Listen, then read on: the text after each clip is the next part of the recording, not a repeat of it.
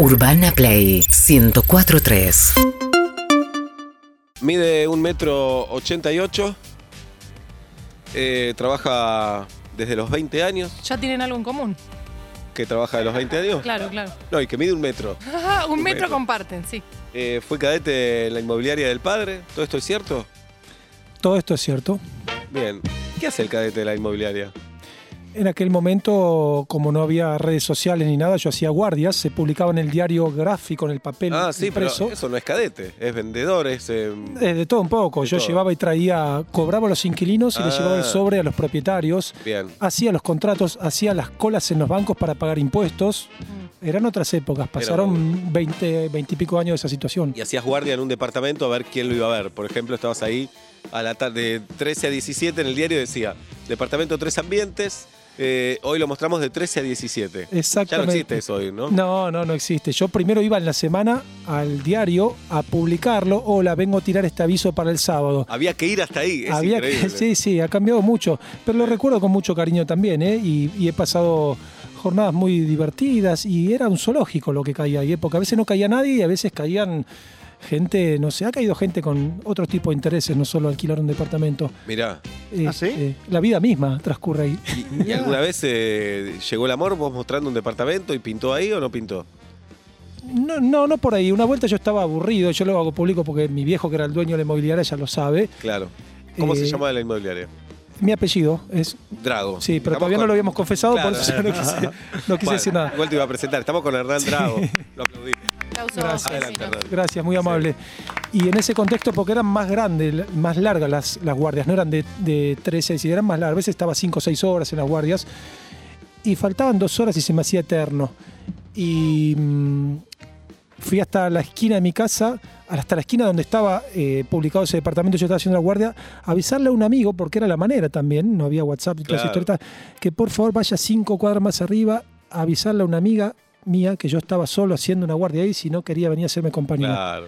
Y bueno, y vino a hacerme compañía. Excelente. Bien. Excelente. No, está bien. un gusto te tenías que dar también, ¿no? Sí. Era mucho. Lo loco que fue que eh, en ese momento cayó una persona interesada y terminé alquilando ese departamento ese día. O sea que. Te trajo suerte. Trajo suerte. Lo tendría que haber usado como cábala, que Claro. no, volvió a suceder, pero Y eras Lo muy de recuerdo con decir, cariño. este es el baño, esta es la cocina. todo, todo. Todo. Yo después con el tiempo estudié martillero y corredor público, con lo cual los mostraba así con, con énfasis y, y con técnica también, porque lo había estudiado también y lo disfrutaba. Y también. mentías un poco cuando decían, ¿esto es humedad? No, no, esto esa placa que pusieron está, está todo solucionado, ya se secó. Che, son las 12 del mediodía, es de noche acá, en este departamento. ¿Cuándo entra el sol acá? No, no a ese nivel, no a ese nivel, porque esos son los llamados vicios ocultos, se llaman, digamos. Vos Por ahí puedes mentir, por ahí redondear un metro. Si era un departamento de 28 metros y medio, vos decís, tiene 30 metros, porque nadie se iba a poner a medir un metro y medio. Pero esas cosas de humedad que después te las pueden reclamar y estás obligado a indemnizar o que te tiren el departamento por la cabeza, no, no, no, no. Después con No. otras cosas técnicas que son más de color, más. Por ahí sí redondeaba cierta cosa. La expensa, viste, te la redondean siempre. Claro. Por ahí son 9.300, 8 y medio tirás. y bueno, te vino una extraordinaria, negro. Claro. Y, y como cliente, ¿te sirvió esto cuando vos tuviste que alquilar o comprar una propiedad? ¿Te das cuenta si el otro te está mintiendo o no? Mucho, mucho. Sí, sí, sí. ¿Y cómo te das cuenta? A ver, dale un consejo. Hay muchos chicos y chicas acá que nos escuchan que tienen que alquilar en este tiempo. Por los chamullos, lo que, lo que decía ella, por ahí de, de las manchas, que no son manchas casuales, te das Claro. cuenta cuando es una mancha que viene con un problema que es difícil de solucionar, porque vos ves la mancha y está entrando por un techo plano, y es difícil, y ves que al lado hay un intento de que lo quisieron arreglar y ya no funciona, entonces es un problema un poco más serio de las orientaciones de las casas también, que es muy importante también. Claro. La gente no se fija mucho en eso tampoco, ¿eh? Y te dicen, no, acá tenés toda la tarde sol en la pileta. Y vos mirás y decís, no, acá tenés dos horas de sol. Entonces, después cuando estás mudado, bueno, hay mucha cosa que es bueno, pero es como decía recién, digamos, es, yo trato siempre de ver la panorámica y en, y en todos los rubros sucede lo mismo. Y, y yo uso mucho esa frase también. Ahí afuera, puertas afuera, es un zoológico, te encontrás de todo. Sí. Te encontrás el que te miente en la cara, el que te quiere chamullar y no le da, eh, el que es serio y va en contra de sus intereses también, pero duerme tranquilo. Y yo me divierto igual tratando de, ¿Te gusta? de- sí, de, de ver ese, de, ver quién es quién. Sí, y después para mudarse me parece hay que obviamente ver la casa, ir a la mañana, a la tarde, a la noche, ver el barrio, ver eh, qué pasa la noche ahí, ¿no? Pero ya te lo alquilaron. Claro, Ya lo hoy, perdiste. hoy te la jugás un poco más, me parece, ¿no? Vas a ver con la plata para señar. Sí. Entonces- Lo que que pasa es que ya lo viste mucho por las fotos, también te mandan videos, pero hay un dato que no es para nada menor, al contrario, al contrario. Y la gente no fija mucho ahí. Los vecinos. Los vecinos. Pero es difícil también. Es los muy vecinos. difícil sacar. Yo viví en un PH muchos años y tenía un vecino espectacular. Pero te la jugás, vos vas a ver el PH. Eh, lo conoces. Y en el saludo puede ser simpatiquísimo. Vas una segunda vez también simpático y después vivir es otra cosa. Es como la pareja, Hernán. Al principio estás buenísimo. Después cuando vas a vivir. No, Hay- ¿Qué no le pero pasa? pasa eso con el vecino. Vos no sabés con quién. No, pero podés poner un poquito más de énfasis. Si a mí, como, como tipo que fue a mostrar la casa, viene alguien y me pregunta dos veces, como metiéndome presión, si después de mudado resulta que yo, le- ahí es donde te digo que no se puede hacer a vista gorda. Hay que decir un poquito, no sé hasta dónde, y en tal caso será un tema del consorcio, digamos. Yo no me puedo hacer cargo tampoco el vecino, pero por ahí, si decir, mira, alguna vez alguien se quejó por música hasta las 3 de la Ah. mañana, no vas a dejar de comprarlo por eso. Y vos lo advertiste. Bien. Y en tal caso tampoco es un problema tuyo. Primero porque lo advertiste y segundo será un problema del consorcio. Una vez vi un PH hermoso, pero estaba pegado a una discoteca. Pegado a una discoteca, era imposible.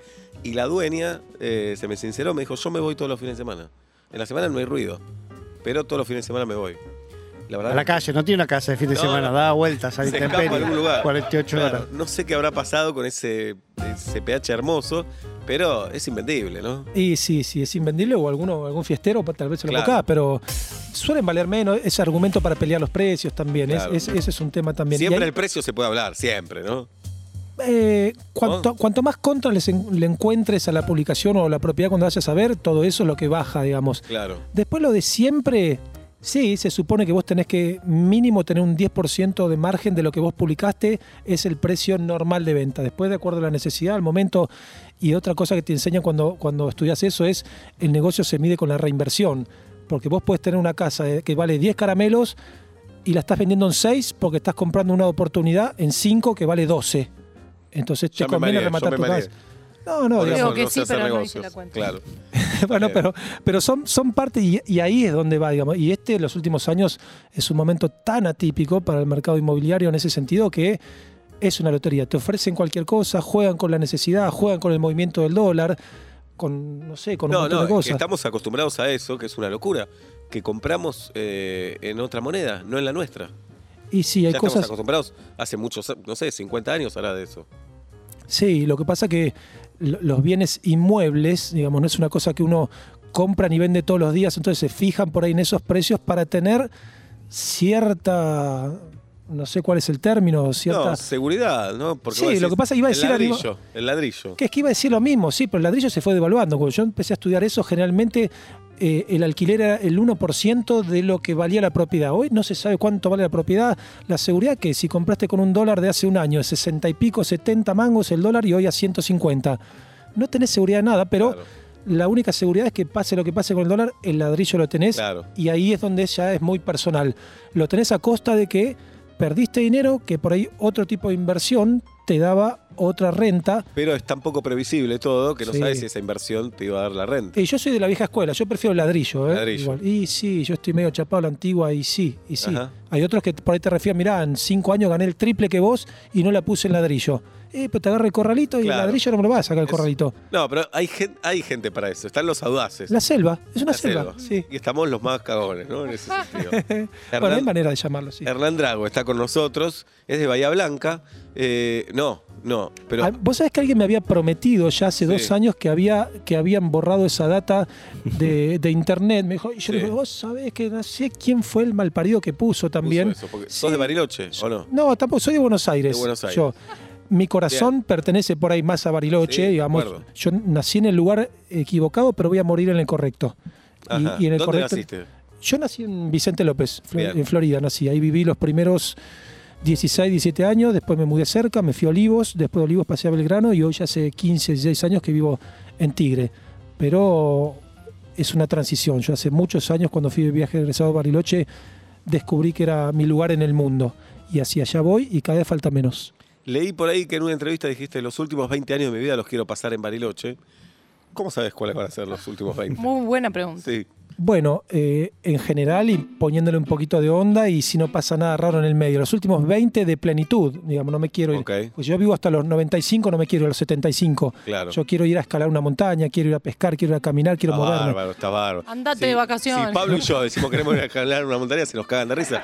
Pero vos decís, La escala. la guita la pongo en Drago, no la pongo en ustedes, y ustedes no tiran 95 No, como fecha no, máxima.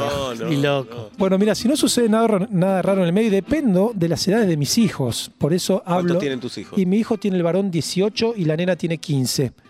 Entonces, cuando el varón tenga 23, 24, dentro de 6, 7 años, 5, y la nena 21, 22, yo voy a tener 52 y ahí es donde hablo de esos 20 años de plenitud. Con Bien. los 52 se Sí, supone que es una buena sí, edad sí. y hasta los 70, si no sucede nada raro, también aspiro. Después todo lo que venga es de chapa, pero no me quiero ir a disfrutar los últimos 5 años de mi vida. Entiendo. No me quiero ir con 70 y ver ya empezar con enfermedades o con cosas raras. Por eso es que voy. Y no vengo de ahora. Por ahí cuando uno le dice qué raro proyectar a 5 o 6 años. Yo vengo hace 25 años con esta cuenta. O sea, en mi cuenta personal falta muy poco. Ya pasó el 70-80% de lo que vengo aspirando. Y, y lo tengo ¿Y eso muy te bien. abruma? ¿Te gusta? No, no, lo disfruto, no me Lo abruma disfrutás. para nada, no me abruma porque si no llega no va a ser por algo que yo no hice. Y en el medio voy mucho a Bariloche. Vas. Yo hasta antes de la pandemia viajaba los últimos 10 años una vez por mes. Sí, sí, yo te vi allá, ¿te acordás? Viniste al teatro a verme. Mira vos, lo que no Eh, se acuerda. ¿cómo Yo fui al teatro, teatro de de la? Baita, el teatro De de la la Baita. Julieta tiene tierras en Bariloche. no, no, no. No tengo tierra, pero amo Va, Bariloche también y voy Un muy- camping y dos montañas. Sí. Bueno, Sí, para vos eso no en es los tierra. papeles no hay nada. El padre de sus hijos es oriundo, es de oriundo de Bariloche. Bariloche. Ah, bueno, bueno. Yo tengo mucha familia allá y también es. Familia política, jirafa. Eh, tenés razón. Si algo pasa, sí. No, está bien. Ah, bueno. Che, eh, bueno, tenés un plan bien armado entonces. Sí, sí, y no, y no me abruma, eh, con respecto a tu Ajá. pregunta, lo, lo disfruto el proceso, el camino, y esto te estaba diciendo, hasta antes de la pandemia, los últimos 10 años yo me iba una vez por mes para allá, por eso no tengo nada que reclamarme si no sucede, mientras lo pude hacer, lo hice. Lo que pasa que cada vez que iban estos viajes, aunque vaya dos meses o cinco días, una vez fui y vine en el día también, porque estaba medio chiflado, me fui a Aeroparque, saqué Ah. un pasaje para la mañana y me volví a la noche, porque tenía que trabajar el día siguiente, pero necesitaba ¿Y qué hiciste ahí Esas ese montañas. día? me fui a tomar mate al, al río Limay a hacer terapia. Sos un genio. Mirá vos. Sí. Qué Sos un bien. la vida es una Ajá. y tengo la posibilidad de hacerlo y no aspiro a tanto, digamos, porque si vos decís, La bueno, verdad, es el sueño de todo el mundo, ir a Aeroparque y decir, dame un pasaje. ¿A qué hora sale? eso lo hice Claro. muchas veces así, ¿eh? nada más que no lo hice por un día, pero lo hice dos o tres días que le ha llamado a mi ex, che, ¿te puedes quedar vos otro día con los chicos? Sí, me rajo, chau, porque tengo todo allá, me voy con lo puesto, digamos. Por algo estás tengo ropa. separado ahora. ¿Y qué haces allá? ¿Haces vida de, vida de turista, vida de local? Un poco y un poco, disfruto todo, me encanta la vida turista, me encanta meterme en las chocolaterías, ir a la colonia suiza, tengo amigos que son locales de toda la vida, yo conozco muchas cosas, conozco los dos circuitos, digamos, conozco el circuito del local y conozco el, el turístico y no compiten. Me compro todo el cuento de la cosita turística, de ir a hacer, y después también a, a datas de islas por ahí. Y contanos algo, porque Bariloche es súper conocido y querido en Argentina, es una ciudad muy querida, Sí. pero muy turística también. Contanos ese secreto que nadie conoce. Mira, hay, hay dos o tres cositas. Primero la de los chocolates, que es una ruta importante, la del chocolate. Está el chocolate para regalar, el masivo, el que quedas bien, pero para consumir son cuestiones de gusto Ah, siempre. mirá. Y después dentro de cada chocolatería hay cosas que son más fuertes que la otra. Por ejemplo, tal chocolatería es mejor la pastelería que el chocolate en sí. Y así vas rotando. Entonces, Eso lo aprendés con los años, yendo. con los años y con la data efectiva, sí, sí, también ahí. Vas como haciéndote una hoja de ruta. Y a mí lo que me lleva mucho para allá es el amor por la naturaleza. Y en ese sentido, que yo hago pesca con mosca, que es uno de los paraísos para ese deporte allá, es que me meto en lugares así que todavía ese tiene, tiene ese encanto Bariloche, que parece que los hayas descubierto vos. Que corres dos árboles y decís, acá nunca nadie estuvo por primera vez, es una huella. Y así me he perdido más de una vez también. ¿eh? Me agarró la noche, me he tenido que subir a la copa a un árbol para ver para dónde estaba la ruta. Y cuando subí, vi la Claro. ruta que estaba en la loma del traste. Si ya me tuviera que subir a la copa árbol, yo ya me perdí. ¿Te quedás llorando abajo? Sí, sí. Saca- Aparte seguís sin ver, ¿viste? Sí, no te sí. alcanza. Y además sigo sin ver. ¿Para qué subí hasta acá? No, pero aparte cuando te bajás, vos dijiste, ok, está Ah, recto para claro, allá. ¿y ahora? cuando te vas, claro, y empezás y, y me he cruzado con, una vez me crucé con un chancho salvaje también por ahí, que he tenido que salir corriendo.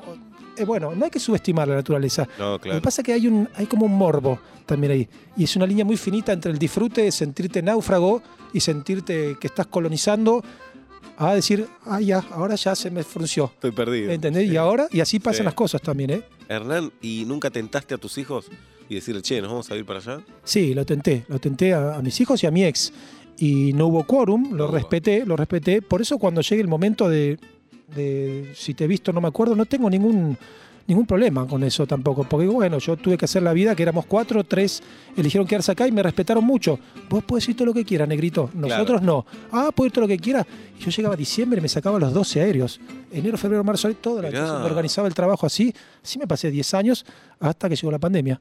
Sos un fanático, va, un fanático, te- lo amás, te encanta. Sí, es- es una Eso. cuestión eh, bastante espiritual, carnal, física, montones de cosas. Leí mucho de allá. De hecho, este tatuaje que tengo tiene que ver con eso, digamos. Tengo palabras en idioma mapuche, tengo cosas ahí. Me compré diccionarios mapuche-español para traducir frases y lugares donde yo frecuentaba, para ver cómo era. Primeros inmigrantes, geografía, flora, fauna. Bueno, a través de la pesca con mosca hice muchos cursos de alimentación de los salmónidos y, y los cauces de los ríos, profundidad. O sea, me gusta, me gusta. Cuanto más leo, más me atrapa. Historia es muy rica en muchos sentidos, la Patagonia en general. Historia de piraterías. O sea, hay, hay- cuando donde te metes es todo un mundo que, que- que es maravilloso. Y qué loco que te pasó en el viaje de egresados, que se supone que a los 17 años te vas de joda, que lo que menos ves, acordate que nos están televisando, ¿eh? estamos por YouTube por lo No, general. no sé, hay un mosquito acá. Sí. no sé.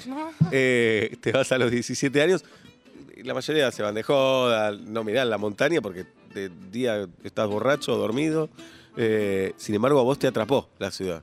Las dos cosas. Las yo dos cosas. men- menos lo de borracho, porque yo nunca tomé alcohol. eh, O sea, tomo por ahí socialmente una copa de vino, pero no más que eso, pero no era mi plan irme a Bariloche a, a emborracharme. Yo disfruto sin, sin tener que llegar a esa situación.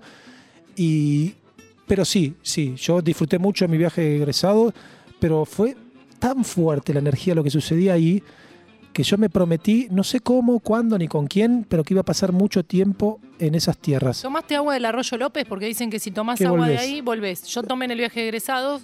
Y me- mirá. y, Bueno, me casé con un oriundo. Pero me salió como demasiado el gualicho, ¿no? Vos sabés que tomé agua de todos lados por las dudas yo. Claro. Ahí tomaba del Nahuel, tomaba del Moreno, tomaba del Limay, tomaba de todos lados. Y mm, cinco o seis años después de ese viaje de egresados, yo conozco una chica acá en Buenos Aires que si bien no era oriunda, se fue a vivir a Bariloche de los cuatro años hasta los 17, con lo cual creció allá, se forjó allá, que fue la que fue mi mujer 20 años casi. Entonces yo empecé a frecuentar Bariloche y cada vez que iba me pasaba lo mismo que cuando tenía 18 años. Digo, algo tiene este lugar y yo le tengo que hacer caso. Encima tengo la suerte de saber lo que me gusta y que lo que me gusta es viable. Se puede llegar. No es que yo aspiro a tener un penthouse en Nueva York de 5 millones de dólares que si, bueno, o te equivocaste de laburo o no está llegando. Por eso es que hago el que me voy a Aeroparque o algo. Digo, porque la guita está para hacer lo que uno quiere y siempre y cuando Se pueda, claro. pilares, pilares que nos falten, digamos, ¿no? la comida de los hijos, toda, toda esa historia. Garantizado eso, plata que entra, sé bien dónde ponerla. Tengo un amigo, mi amigo Pipi, me dice primero que sos, eh, eh, tu hijo de 18 años es ahijado de Yuya, ¿esto es verdad? Sí, él y mi hija también, los dos. Este es un dato espectacular. dato. Un hijos son ahijados de Yuya, ¿cómo es eso? Porque mi ex laburó mucho, fue productora. Bueno, de hecho, Ah. se- acá te empalmo la historia. Cuando ella se vino a los 17 años de Bariloche, quería trabajar en producción de televisión y aspiró a entrar en el programa de Yuya porque la admiraba, le gustaba. Y empezó a golpear la puerta, estuvo dos o tres meses así, insistiendo, hasta que alguien le dijo, bueno, negra, empezá a levantar ese cable. Después ese cable trae las cartas para adentro, léele las cartas a Yuya. Así es. Y ahí se empezaron a hacer amigas, trabajaron cuatro o cinco años acá, juntas. Después cuando Yuya se fue de la Argentina, eh, pidió que mi ex se vaya con ella a producir también a Brasil. Ahí se hicieron muy amigas y años después de esa situación yo la conozco a, a- a la que fue mi, mi mujer.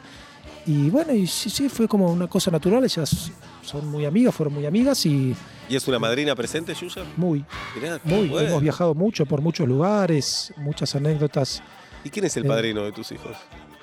Porque pobre, ¿no? Decís, comparto este El título topollillo, Yuya. claro. Quedó muy... Los Pelé. padrinos, los padrinos lo único que piden es que le presentemos a la madrina. Claro. Y uno la conoció. Uno la conoció. Uno la conoció, el otro no.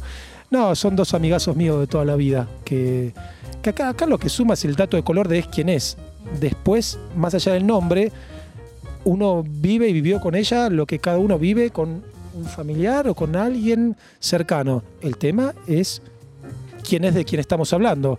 Pero si vos te olvidás de quién estamos hablando, ¿vos te fuiste alguna vez a comer un asado con tu padrino? Sí, yo también fui con ella. ¿Alguna vez te fuiste de vacaciones? Sí, alguna vez. Claro. ¿Alguna vez tal cosa? Sí, también. Hicimos muchas cosas y, y son cosas de, de la vida maravillosas, porque además yo también la, la admiraba mucho a ella en ese sentido. Así que so- son cosas que la vida me, me ha puesto en el camino, me ha regalado y sí, sí, es una madrina muy presente. Qué grande, qué datazo.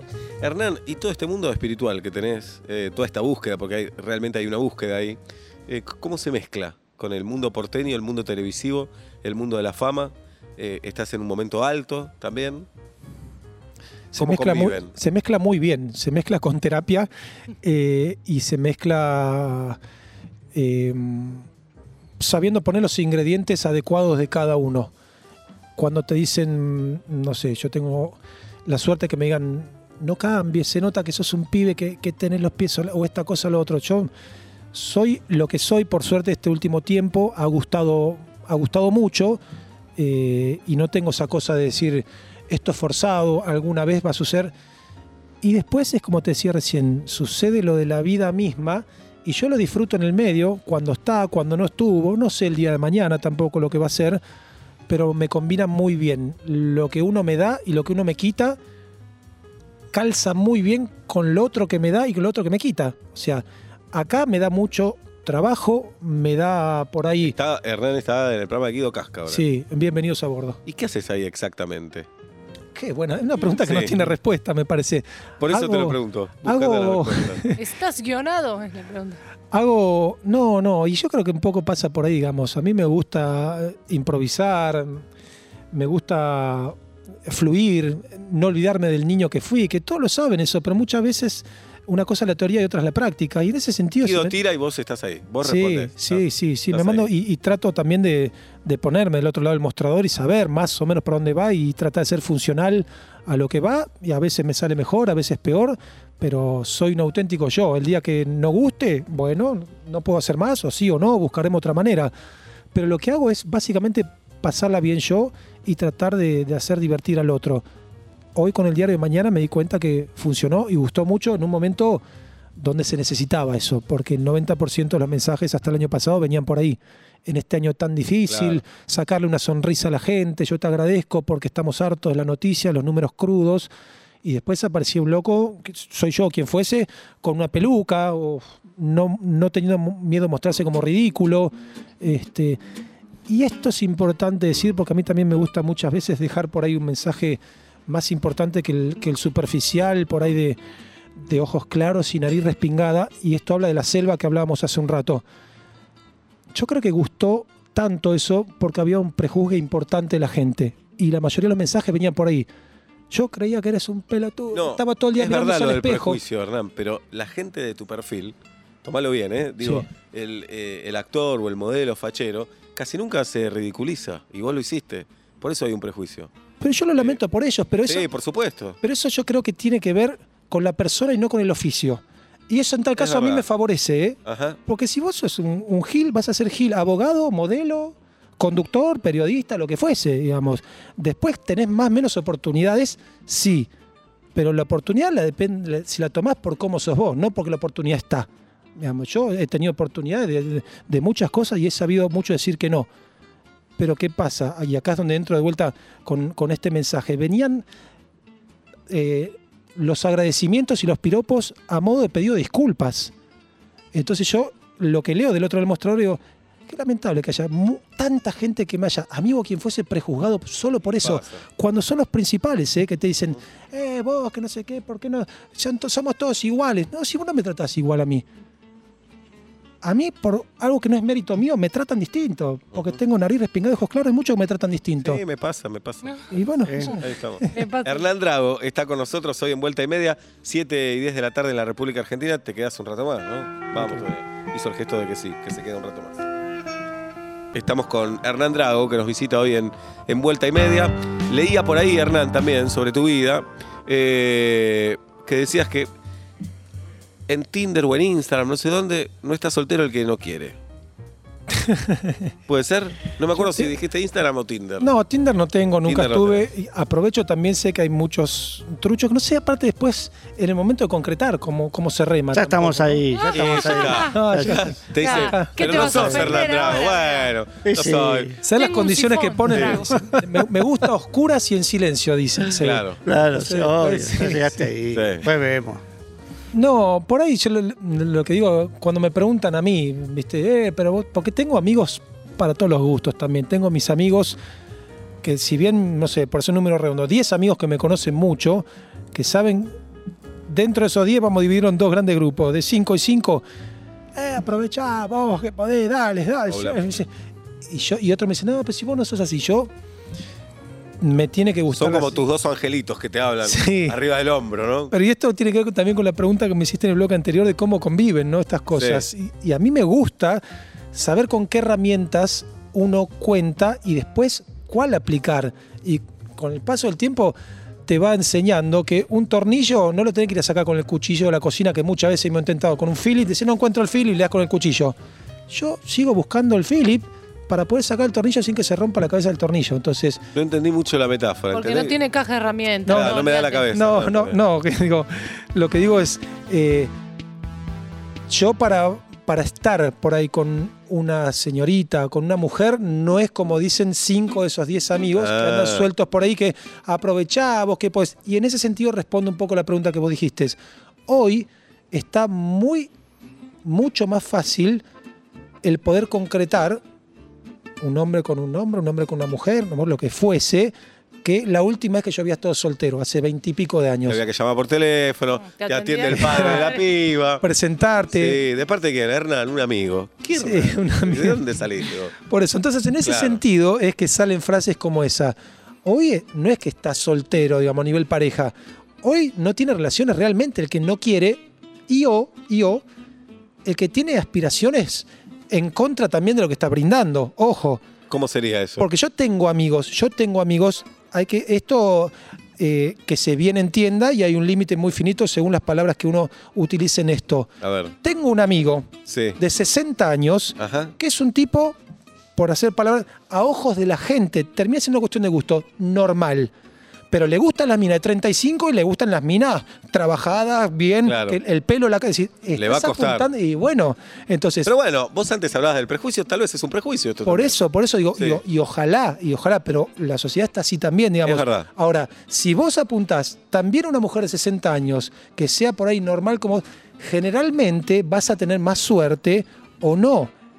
Que esté bien o esté mal es otra cosa. Yo estoy planteando lo que Está sucede. clarísimo y cuando hablas de normalidad, hablas según los títulos que pone la sociedad y según algunas convenciones que también tenemos que cuestionar o por lo menos revisar, ¿no? Exactamente. Pero ¿Viste como dice- para que nos ubiquemos. Está Pero bien. aparte, pero aparte, hay que dejar también la cosa falsa de lado, porque todos nos gusta. Bueno, si yo tengo abierto mi Instagram y vas a presentar a alguien, no me pongas en privado, yo no quiero ir a ciegas tampoco. Claro. Y vos sos el que dice, ah, pasa por el corazón. ¿Y por qué querés ver una foto entonces? A ver si soy gordo, pelado, alto, bajo, si tengo. ¿Por qué? Entonces, entonces es muy difícil que alguien, viste. eh, hay mucho que es más papista que el Papa. Eso Ajá. estamos todos de acuerdo. Sí, claro. Sí, claro. Bueno, Ajá. bueno, eso sucede y ahí salen esas Pero tu. Instagram debe ser un quilombo. Me imagino los mensajes, ¿no? Los, los DM, lo que debe caer. Lo fue, ahí. lo fue. Dale, ahora también. No, no, lo fue Ahora al no te- principio. Dejó, se bajó. Dejó demasiado, demasiado y se bajó. Dijo, Dejate de pesco con joder, mosca, no Hernán, con medio dale. mundo. Ahora no sé cuántos puntos de rating miden en la tele. Dejate de joder. No, eh, Pero no te sientas culpable. yo con, este, con esta frase que dije al principio respondo muchas preguntas. A ver. Es una selva. Es, Es una una selva. selva. Cuando yo hacía las guardias en la inmobiliaria, es una selva hoy en Instagram. Bien. Pero hay algo eso- también y atractivo eso- en la selva. Vos lo pones siempre con algo negativo. También El es tema- atractivo la selva. La variedad, el cierto riesgo, Pero la el idea de tema es- peligro. Claro, pero el tema es saber qué animal y qué estatus ubicás vos en la selva. Vos sos un ave de rapiña, No, yo soy un chanchito. vos sos un chanchito Chanchito, salvaje. sí. a veces no hay que analizar todo. tanto, una selva hace un ratito. Sí, sí. Mira, y mi amigo Pipi, el que sabe que Ey, tus dale hijos son. Pipi. Pará. Pipi Es la CIDE. Toda la. Nunca me lo nombraste a Pipi. Ojo, Es ¿eh? director de, de publicidades. Sí. De director de cine. Y hace publicidades. E hizo tu primera No lo publicidad. conocemos. Pipe. Acá no lo ¿Era conocemos. publicidad? ¿No es Sí, tu Pipe? pre- no, ese es. También tiene una agencia, pero en Uruguay, Pipe. Este es Pipi. Con una letra de diferencia, no puedo ¿Viste? creer. Es increíble. Y Pipi dice que te rescató en una inmobiliaria. De, en la inmobiliaria hiciste la de un.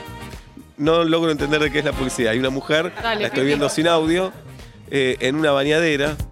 Ah, bueno, sí, una- de, una, de una marca acá importante de, de- para cuando te duele la cabeza, Ah, digamos. Eso, eso, eso. Acá sí. me está diciendo, es eso. Bien. ¿Te acordás de esa publicidad? Me acuerdo muy bien. A ver, no fue mi primera publicidad, pero sí, Uh, pues fue de las primeras. Fue hace. Ya te digo, ya te digo exacto, porque mi ex estaba Tenías embarazada. 18, dicen acá. No. No, no, Más. no. Mi ex estaba embarazada de. No, no, no, sí. de mi ex fue hace 16 años eso. Bien. Yo Sí tengo que- 40 voy a cumplir 46, o sea, tenía 26. ahí, Pará, 25, de 26. cara estás más nene ahí, pero físicamente estás impecable. ¿Qué hijo?